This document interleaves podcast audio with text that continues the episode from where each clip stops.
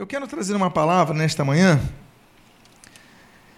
a respeito das palavras de despedidas, das palavras de despedida de Moisés. E observar características da igreja que se encontram em Deuteronômio capítulo 33, ao que eu peço que você abra a sua Bíblia.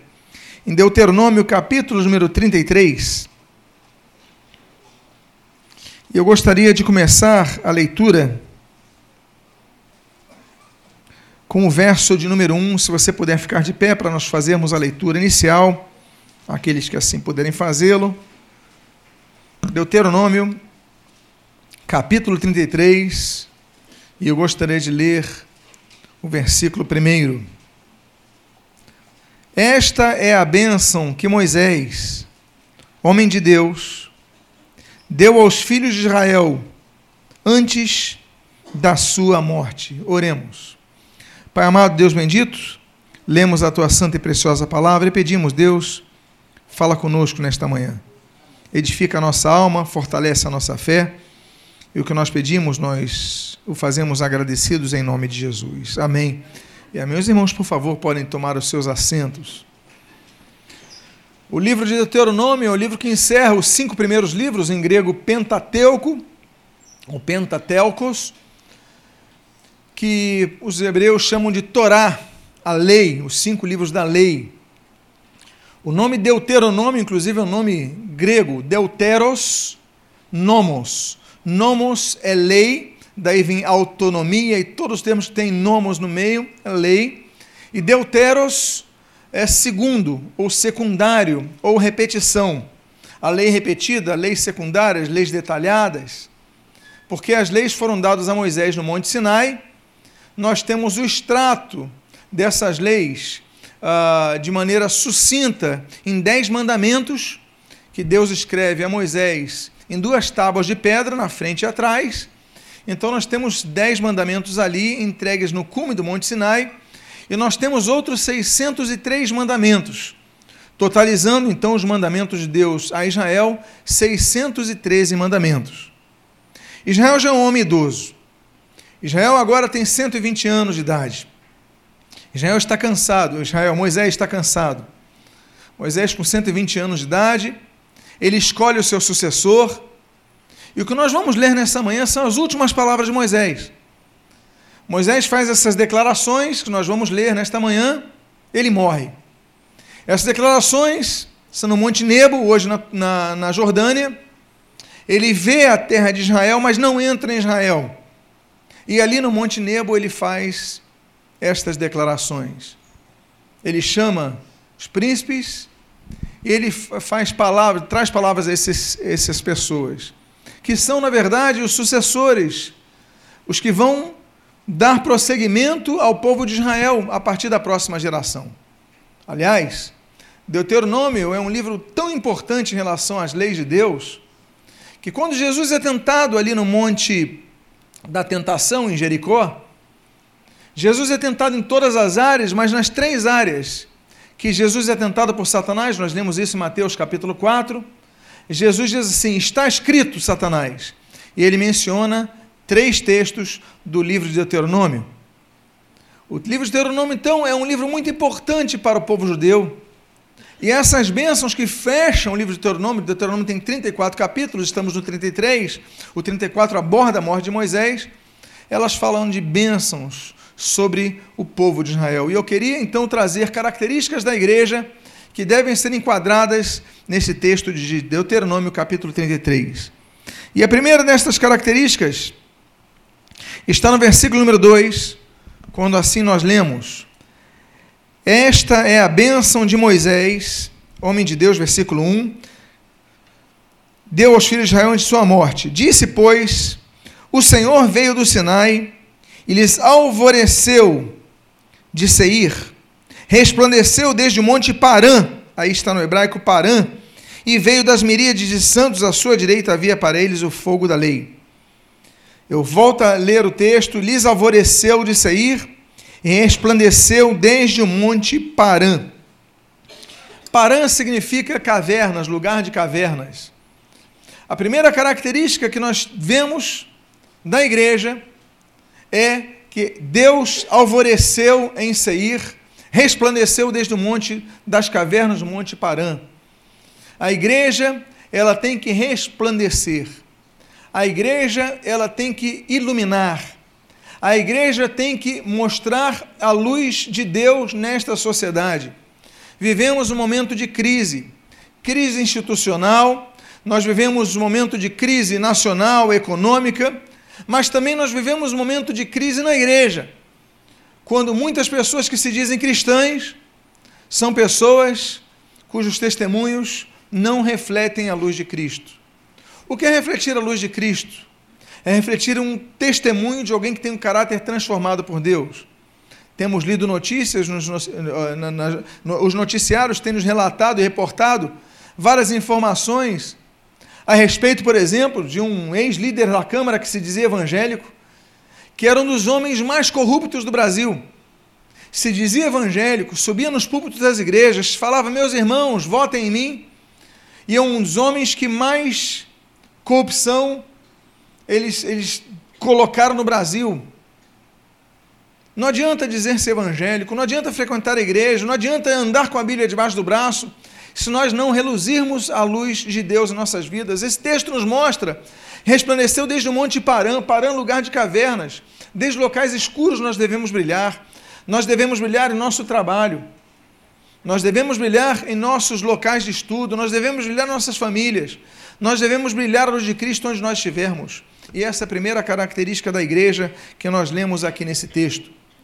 A segunda característica da igreja, que nós encontramos em Deuteronômio capítulo 33, está no verso terceiro, quando assim nós lemos: Na verdade, amas os povos, todos os teus santos estão na, na tua mão, eles se colocam a teus pés e aprendem das tuas palavras.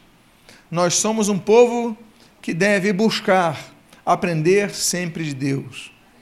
Por que nós estamos na igreja? Estamos na igreja, em primeiro lugar, para adorar a Deus, não é verdade, meus amados irmãos? Esse é o sentido, por isso que nós chamamos essa reunião de culto. Estamos aqui para dar culto a Deus, para cultuar a Deus. É o primeiro sentido de nossa reunião. Não estamos aqui para, claro, estamos aqui para buscar bênçãos, estamos aqui para pedir ao Senhor orientação, mas a primeira coisa que nos faz chegar aqui é juntos adorarmos ao Senhor. Agora, como consequência, no culto ao Senhor, nós ouvimos a Sua palavra. A Sua palavra que nos alimenta, a Sua palavra que nos fortalece, a Sua palavra que nos direciona, a Sua palavra que nos consola, a Sua palavra que nos dá instrução. O texto diz: se colocam os teus pés e aprendem das tuas palavras. Lâmpada para os meus pés é a tua palavra e luz para o meu caminho, dizia o salmista no Salmo 119, versículo 105. Nós temos que aprender a buscar cada dia mais aprender do Senhor. Ah, mas eu já conheço tudo de Deus, eu já, já frequento a igreja há 50 anos, há 60 anos, há 100 anos, já li a Bíblia 5, 10, 15, 20 vezes. Não importa. A cada dia nós aprendemos algo do Senhor. Que você esteja com o coração aberto para aprender do Senhor. Essa é a segunda característica que nós vemos da igreja nas bênçãos de Moisés. As palavras despedidas de Moisés. Moisés foi um grande homem, falou muitas coisas, deu vários discursos, mas seu único, aliás, Deuteronômio traz três grandes discursos de Moisés, mas esse último discurso, essa palavra despedida de Moisés, é uma palavra que nos faz refletir. Será que nós temos sido pessoas ávidas a aprender de Deus? Por que, que nós aprendemos?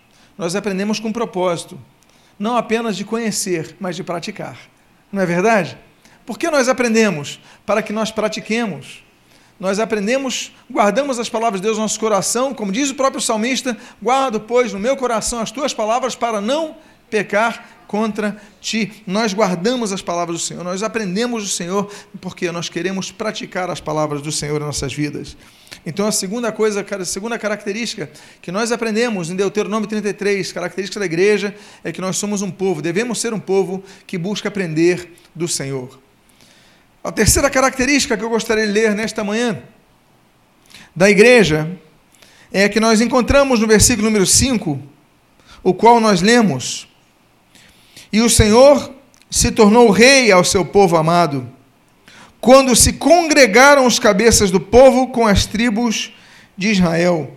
Eu acho muito bonito porque a Bíblia sempre fala sobre a necessidade de nos congregarmos. E aí está falando da liderança unida com o povo, do povo unido com a liderança. Está falando, olha, os cabeças do povo com as tribos de Israel que se congregaram. Todos devem se congregar. Ah, mas eu já sou cabeça, eu já sou pastor, não preciso ir. Eu já sou diácono, não preciso, já conheço o evangelho, não preciso, já, já conheço a palavra. Não, não, todos devem se congregar. Do mais novo na fé ao mais antigo na fé. Congregar-se é algo que se requer do povo de Deus. É uma característica, Moisés está morrendo, levanta os braços, ele começa a abençoar aquelas tribos. E ele começa a falar: olha, nós temos que ser um povo onde o Senhor ele se torna aquele que congrega o seu povo. Nós devemos estar reunidos, congregados. Estamos numa fase que as pessoas não querem mais se congregar. Estamos numa fase que muitos cristãos se dizem cristãos, mas não vão à igreja. Eles ficam na internet, se mostram doutores de tudo, sabem de tudo, dão lição de moral em todo mundo, mas só se esquecem de aplicar um versículozinho que diz: Não deixei de congregar-vos como fazem alguns. Eles deixam de se congregar, ou seja, demonstram que tudo que sabem não sabem nada porque nem as coisas mais óbvias eles fazem, que é o congregar-se. As pessoas que deixam de se congregar começam a esfriar. Nós, quando conversamos, começamos a ver, por exemplo, muitos casais que se divorciam, começam o processo de divórcio, não é com os problemas familiares que todos têm. Todas as casas têm problemas, mas começa a deixar de ir na igreja um, o outro começa a deixar de ir, começa a esfriar e daqui a pouco cada um está no seu lado. É quase óbvio o que acontece, é quase um historial presente em todas as igrejas que acontece o processo de esfriamento, o processo de distanciamento da igreja. A igreja, querendo ou não, é um local onde as pessoas são alertadas. A igreja é um local onde as pessoas são exortadas. A igreja é um local onde as pessoas são admoestadas a não perderem o rumo, a manterem a aliança, a, se perma a permanecerem firmes. A igreja é um local de exortação também não é só de salvação, mas também é um local de edificação. E edificação, o que é edificar? Edificar é construir. É um local de constante edificação. Porque às vezes a gente pensa em parar, desanima e tal, aí chega e você ouve na palavra, a palavra de Deus sendo pregada e é, temos que edificar, temos que construir, não é para destruir, é para construir. Então, o casamento não tem que ser construído, tem que ser solidificado. Os relacionamentos, tantas coisas nós ouvimos aqui, e uma delas é o congregacionalismo. Não podemos deixar de congregar. Não podemos deixar que aquela mosquinha, tem um mosquitinho, não está na Bíblia não, gente, é um mosquitinho da acomodação. Porque não tem o chikungunya, não tem a zika, não tem a dengue, tem um mosquitinho da acomodação ele pica o crente e ele começa a deixar de ir na igreja, começa a deixar de ir, daqui a pouco não estou servindo a Deus na minha casa e daqui a pouco está completamente frio, completamente está totalmente estéreo em seus frutos. Então, outra característica da igreja, é a terceira característica da igreja que nós vemos em Deuteronômio 33, nas palavras de despedida de Moisés, é que nós somos um povo que se congrega. Todos, do mais novo ao mais antigo, se congregam na casa do Senhor. Há uma outra característica muito interessante, é o que diz o versículo 6: Viva Rubem e não morra, e não sejam poucos os seus homens. Há várias formas de viver. E a vida, ela pode se limitar à nossa existência e peregrinação por esta terra, ou ela pode se perpetuar pelos nossos legados. Um dos legados, os nossos filhos. Os nossos filhos, eles são o nosso legado. Hoje nós temos a apresentação de um bebê, do Pedro Antônio. Estão aqui os seus avós, a sua família está presente, todos muito felizes. E quem receberá o Pedro Antônio? O legado de seus pais, o ensinamento de seus pais. Assim como Paulo recebeu o ensinamento de seus pais, educação de seus pais, nós vamos perpetuando o que nós aprendemos, não é assim? A Bíblia diz: viva Rubem e não morra. Rubem morreria. Rubem já tinha uma idade. Ele ia morrer depois de um tempo. Mas existe uma forma de Rubem não morrer através das suas gerações. Amados irmãos, nós aprendemos então que nós devemos deixar um legado. Nem sempre nós vamos deixar legado por filhos, porque nem todos têm filhos. mas podemos deixar um legado de nossa existência no meio onde nós habitamos. Deixar um legado de nosso testemunho no meio de nosso trabalho, no meio de nosso exemplo, no meio de nossa postura. São legados que nós deixamos. A igreja tem que deixar legados. A igreja tem que deixar marcas na terra e marcos também. A igreja tem que deixar então e perpetuar a sua história na terra. Olha, por onde passou o João, por onde passou a irmã, a irmã Hermelinda, por onde passou a irmã Angelina, por onde passou a irmã Regina, por onde passou o irmão Ademar, por onde cada um deles passou, ficou uma marca. Uma marca positiva. Uma marca de alguém que construiu algo. Viva Rubem, não morra. Viva Ademar e não morra. Viva, viva o Márcio, não morra, o Marinilton não morra, por quê? Porque perpetuou-se o ensino deles e vidas foram transformadas. Nós hoje falamos de homens, mulheres que abençoaram nossas vidas, e a gente fala por eles com, com, com, saudade, com alegria, com gratidão. Senhor, muito obrigado por aquela vida, porque Ele deixou marcas em minha vida. Quantos aqui são gratos por outras vidas que deixaram marcas em sua vida? Todos nós. E nós temos que agradecer a Deus. Viva Rubem, não morra. A igreja tem que ser composta de pessoas que deixam marcas. O dia que você partir desta terra para a glória de Deus, a questão é: o que você terá deixado de sua existência aqui? Será que você viveu uma vida apenas para si, uma vida tão egoísta que você apenas pensou em si e na sua própria salvação? Ou você pensou em deixar marcas? Marcas nos seus filhos, marcas nos seus amigos, marcas nos seus parentes. Viva Rubem e não morra. Viva Carlos e não morra. Viva Zeneide e não morra. Viva Nina e não morra. Que nós possamos viver. Mas ainda que nós um dia possamos estar sendo conduzidos à glória do Pai, as nossas marcas fiquem aqui e mostrem que nós não morremos. Deixe marcas. Diga para a pessoa que está do seu lado: deixe boas marcas nesta terra. Diga para a pessoa. Há uma outra característica que a igreja deve ter no discurso final de Moisés. Diz versículo número 7: Isto é o que disse de Judá: Ouve, ó Senhor, a voz de Judá, introduze-o no seu povo, com as tuas mãos peleja por ele, e se tua ajuda contra os seus inimigos. Eu vou repetir uma frase que me chama a atenção, que a igreja tem que ter. Isto é o que disse de Judá: Ouve, ó Senhor, a voz de Judá. Outra característica da igreja que nós vemos no discurso final de Moisés é que a igreja é composta por pessoas que oram. Ouve o Senhor, Judá falando, ouve o Senhor a voz de Judá, ouve minha voz, ouve minhas orações. Nós devemos ser pessoas que oram.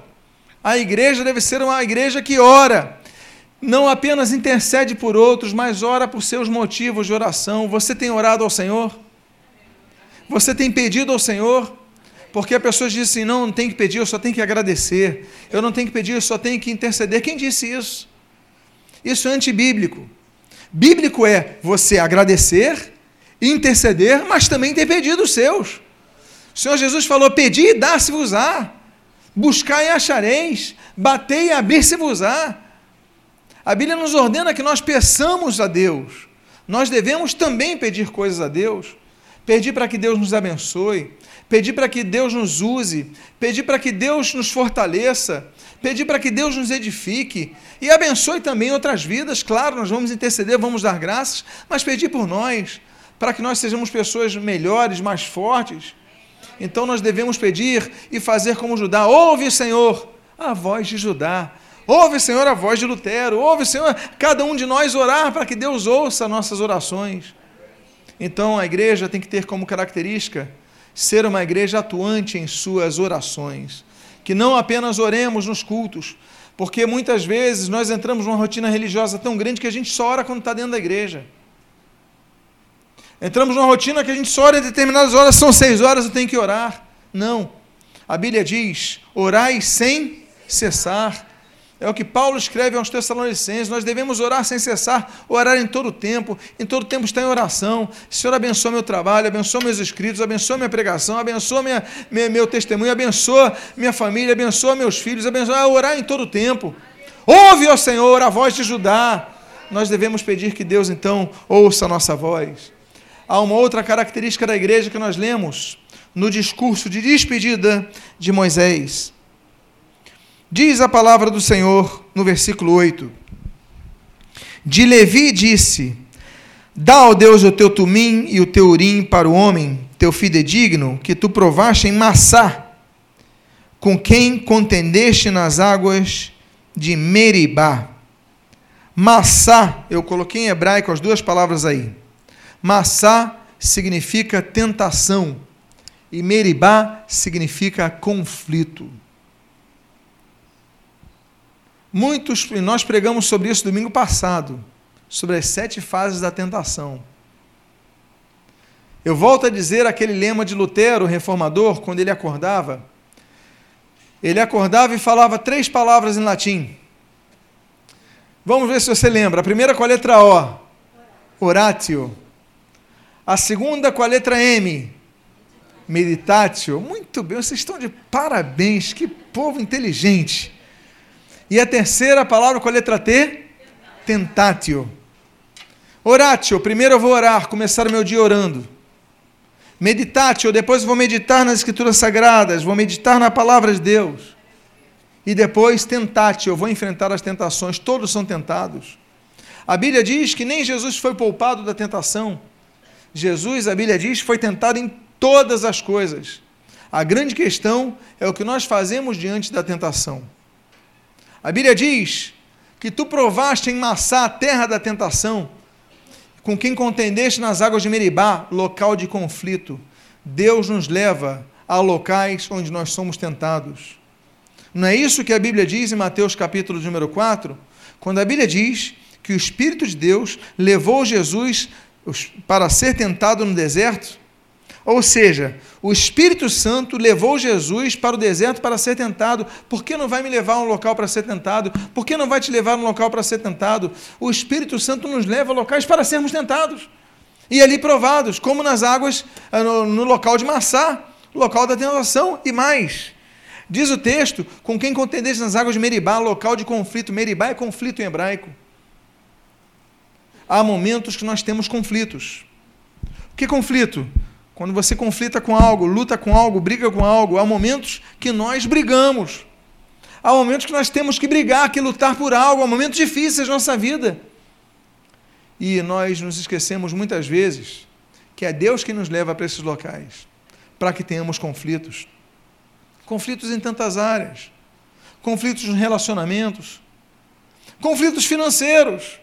Você está recebendo ligações, pessoas estão te procurando, você está vivendo conflitos conflitos com filhos, conflitos, são tantas áreas que nós temos conflitos. Mas o importante é nós sabermos que Deus nos levou a esse local com propósitos. Assim como levou Israel a Massá e a Meribá, para que nós pudéssemos ali, possamos ali exercer nossa fé, acudir a Deus e ter vitória nesses locais. Israel venceu. Agora, sofreram. Israel foi um povo libertado por Deus do Egito, mas sofreu no deserto. Nós sofremos, passamos por situações difíceis, mas nós devemos saber, como nós aprendemos aqui, que a igreja pode passar por Massá, ela pode passar por Meribá, mas vai chegar na terra prometida. Diga à pessoa que está do seu lado: você vai passar por Meribá e vai sobreviver.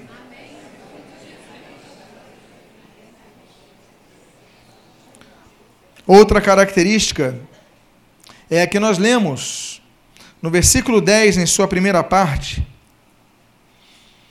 Ensinou os teus juízos a Jacó e a tua lei a Israel.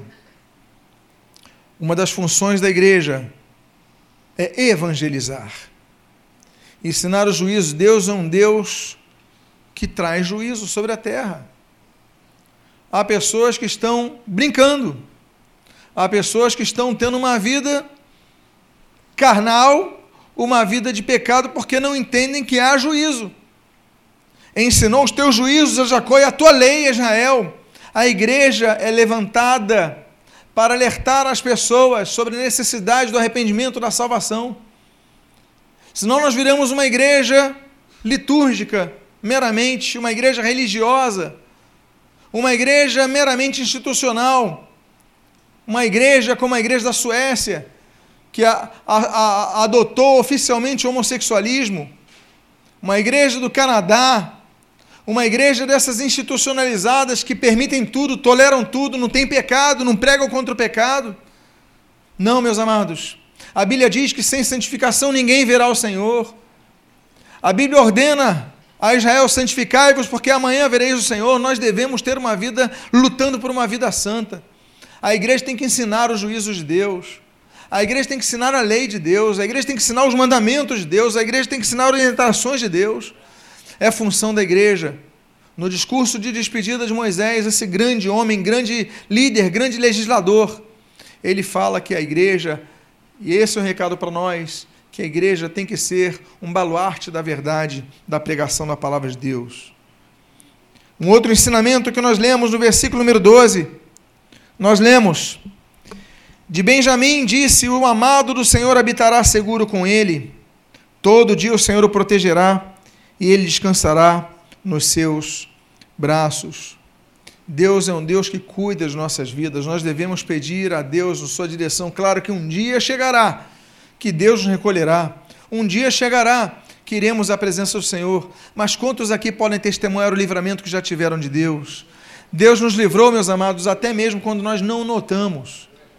Deus já nos livrou da morte quando nós nem percebemos. Deus nos livrou de perigos. E ele diz assim: Todo dia o Senhor o protegerá e descansará nos seus braços. Há momento que nós passamos pelo vale da sombra e da morte. Mas o detalhe que não temeremos mal nenhum, porque sabemos que o Senhor está conosco. Há um outro ensinamento que nós aprendemos. No versículo 13 ao versículo 14, nós lemos o seguinte: De José, disse: Bendita do Senhor seja a, tua, a sua terra. Olha a palavra para José com o que é mais excelente dos céus, do orvalho e das profundezas, com o que é mais excelente daquilo que o sol amadurece e daquilo que os meses produzem. A profecia para José e para os descendentes de José é a profecia da prosperidade. Que palavras bonitas! E aí você vai entender o significado de José. Sabe o que significa José? José significa Deus acrescenta. Deus coloca mais coisas na vida dele. Olha que palavra bonita. Olha que palavra forte. Olha, seja bendita a tua terra, a sua terra. Com o que é mais excelente dos céus, do orvalho dos profundezas, o que é mais excelente daquilo que o sol amadurece, daquilo que os meses produzem, tudo que é melhor da terra possa ser sobre a sua vida. Amados irmãos, nós temos que ser um povo que busca a prosperidade do Senhor. Não somos adeptos da teologia da prosperidade, mas nós devemos buscar a prosperidade. Nós devemos lutar por algo melhor. Nós devemos lutar por um melhor emprego. Nós devemos eh, lutar por uma melhor roupa, uma melhor comida, uma melhor alimentação, uma melhor instrução acadêmica. Nós não podemos ser conformados. Tem cristão que é conformado, que ah, isso daqui tá bom para mim, tá ótimo, em tudo dou graça. Espera aí, então, tudo da graça é uma coisa, mas se conformar é outra coisa. Nós devemos dar graças, mas lutar por algo melhor. Ah, pastor, eu pego 10 conduções por dia, vou em pé todos os dias e pisam no meu dedo porque eu não tenho dinheiro para comprar um sapato, eu vou descalço. Dá graças a Deus pela vida, mas luta para comprar um sapato, começa por aí. Depois luta para não comprar 10 conduções, comprar 5.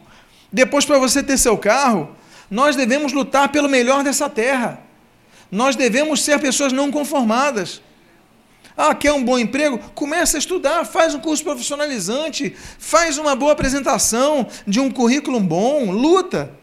Porque a gente desiste no terceiro não, meus amados. Há pessoas que estão desempregadas há anos porque receberam três nãos na oferta de emprego. Então desistiram. Então falou, não vou conseguir. Mas às vezes a solução está na quarta tentativa.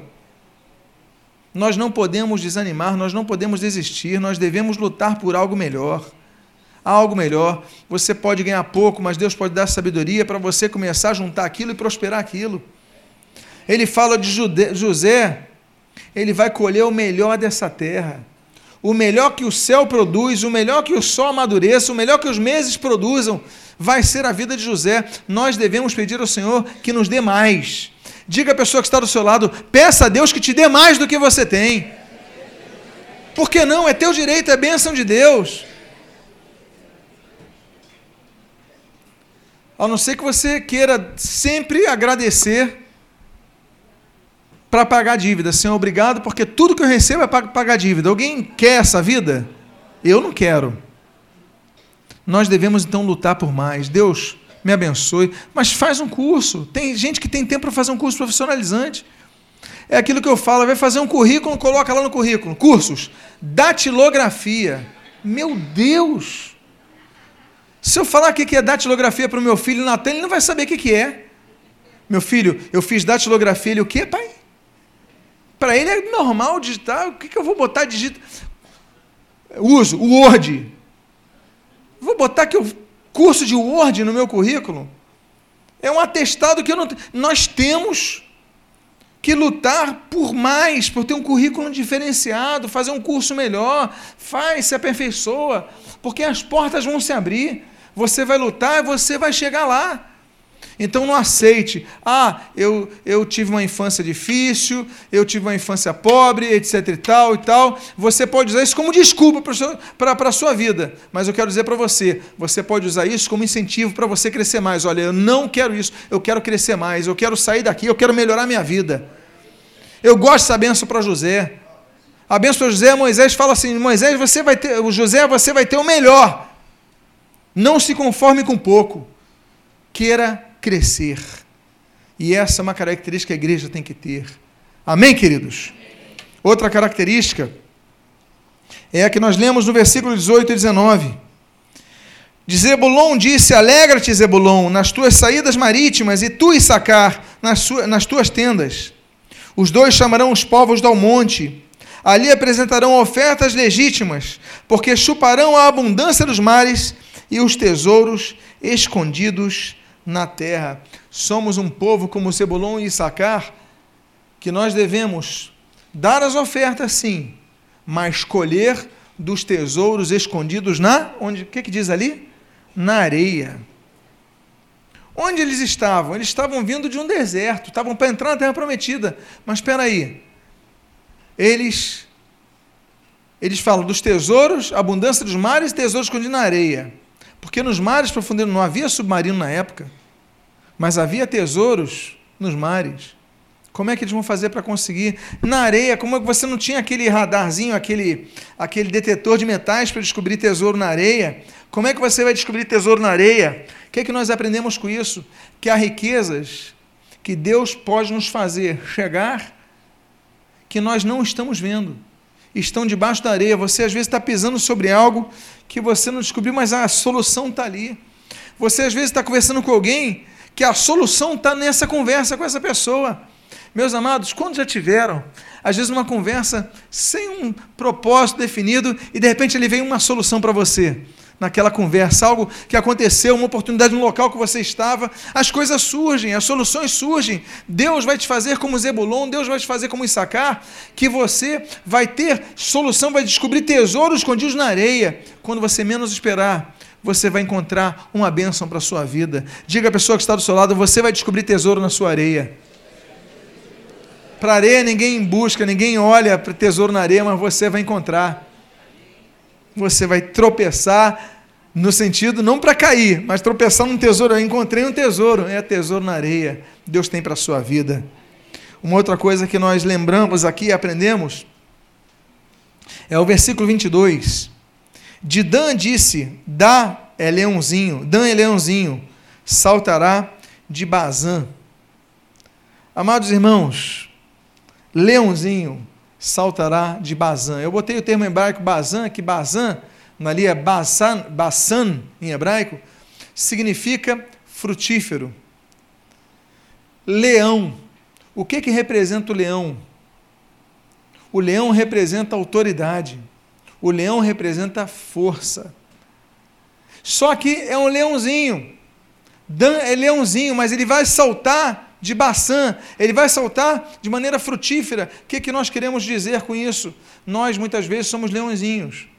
Nós temos uma força que não usamos. O leão, quando chega, o leão ele determina o seu espaço, não é verdade? Ele chega no local, dizem que ele é o rei da selva. Ele chega no local, está todo mundo ali tranquilo, todos os animais tranquilos. Aí ele chega, abre a boca e faz assim, ó. Aí o que acontece com os animais? Saem correndo. Ele fala: Eu sou autoridade aqui. Há momentos em nossas vidas que nós devemos dizer: Eu sou autoridade aqui. Eu sou leãozinho, mas eu sou leão.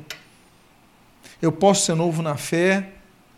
Eu posso não falar como fulano ou cicrano. Eu posso não conhecer a Bíblia de cor. Mas Deus me deu autoridade sobre Satanás. E eu vou ser frutífero nessa terra. Baçã é frutífero. Eu vou saltar como leão, eu vou agir como leão, eu vou exercer minha autoridade. Tem muitas vezes que nós não conseguimos coisas, vitórias em nossas vidas, porque a gente não usa a autoridade que Deus nos deu. Usa a tua autoridade.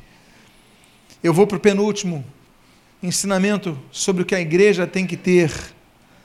Nesse discurso que nós lemos, que é o discurso de despedida de Moisés, nós lemos o seguinte no versículo 23. De Naftali, disse: Naftali goza de favores e, cheio da bênção do Senhor, possuirá o lago e o sul.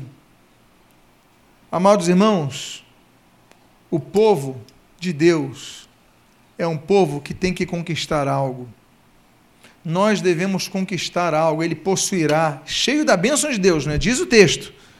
Goza de favores e cheio da bênção do Senhor, possuirá o lago e o sul. Ele vai possuir terras que não são deles, dele ainda, não são deles ainda. O povo de Deus, ele tem que possuir essas terras. Nós devemos possuir algo que nós não temos ainda. Tem coisas que você deve possuir que você não tem. Se a bênção de Deus está sobre a sua vida, você vai possuir algo que você não possui ainda. O que, que você não possui ainda? Há muitas coisas que você não possui ainda.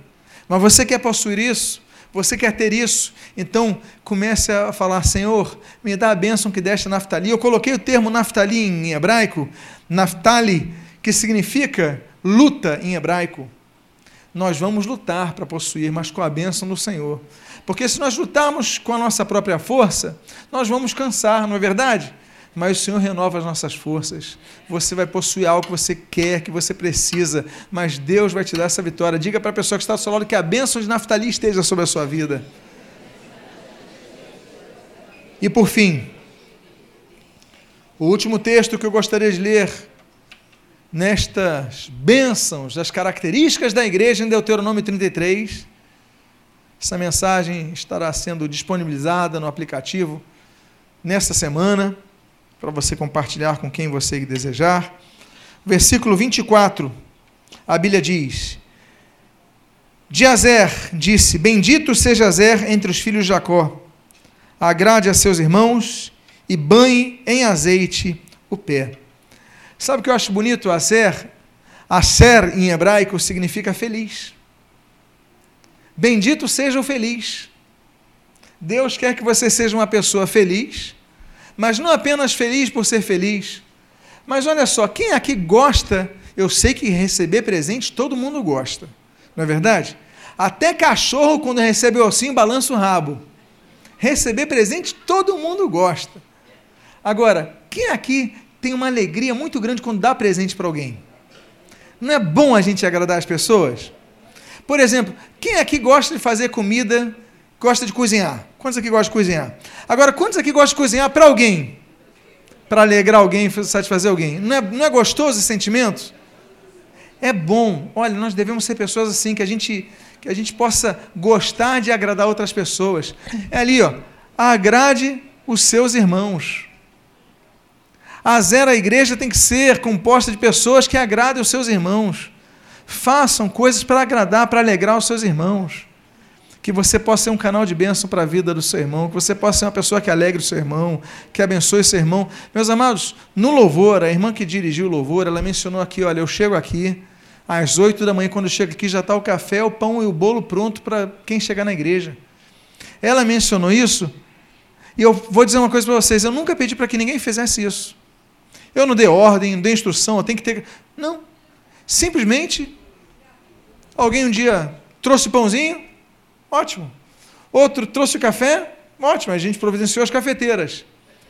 Aí alguém quis incrementar, eu vou trazer o bolo no culto. Olha, nunca pedi. Tem até bolo para quem chega na igreja. O que, que é isso? É igreja. É um organismo vivo, não precisa de ordem, de instrução, de regras. As, as pessoas querem agradar. A pessoa que fez aquele bolo com carinho, eu tenho certeza, eu nem sei quem é. Eu nem sei, deve estar sentado aqui, imagino, ou vem no primeiro culto. Mas eu sei que fez com propósito de alegrar os irmãos. Olha a bênção de Azer nessa vida. Por isso que o nome Acer é feliz. É, agrade seus irmãos. E olha que é bonito. Banhe em azeite os pés. Amados irmãos, Azeite era usado para ungir, azeite era usado para curar, era um remédio. Sabia que naquela época, antes do mercúrio mertiolate esses outros, era azeite que se usava. Banho de azeite os pés, os pés são local. Eu estou falando do povo que está vindo do deserto, está cansado. Não queria apenas água para os pés, queria azeite para curar todos os machucados da sua caminhada, porque a caminhada cristã traz machucados. Todos nos machucamos, nos ferimos, mas olha, de Azer disse: Bendito seja Azer, porque os seus pés vão estar banhados de azeite, vão ser curados, você vai ser curado. Eu convido você a ficar de pé nesse momento. Eu quero fazer uma oração a você que quer as bênçãos do Senhor que foram aqui colocadas por Moisés são características que a igreja deve ter. Eu quero fazer uma oração por sua vida. Eu quero convidar a você a fechar os seus olhos, por favor. Eu quero orar por você. Eu quero pedir nesse momento que a você que ouviu essa palavra e que no seu coração diz: Deus, em nome de Jesus, eu quero isso para a minha vida. Se você é uma dessas pessoas, coloque a mão em seu coração.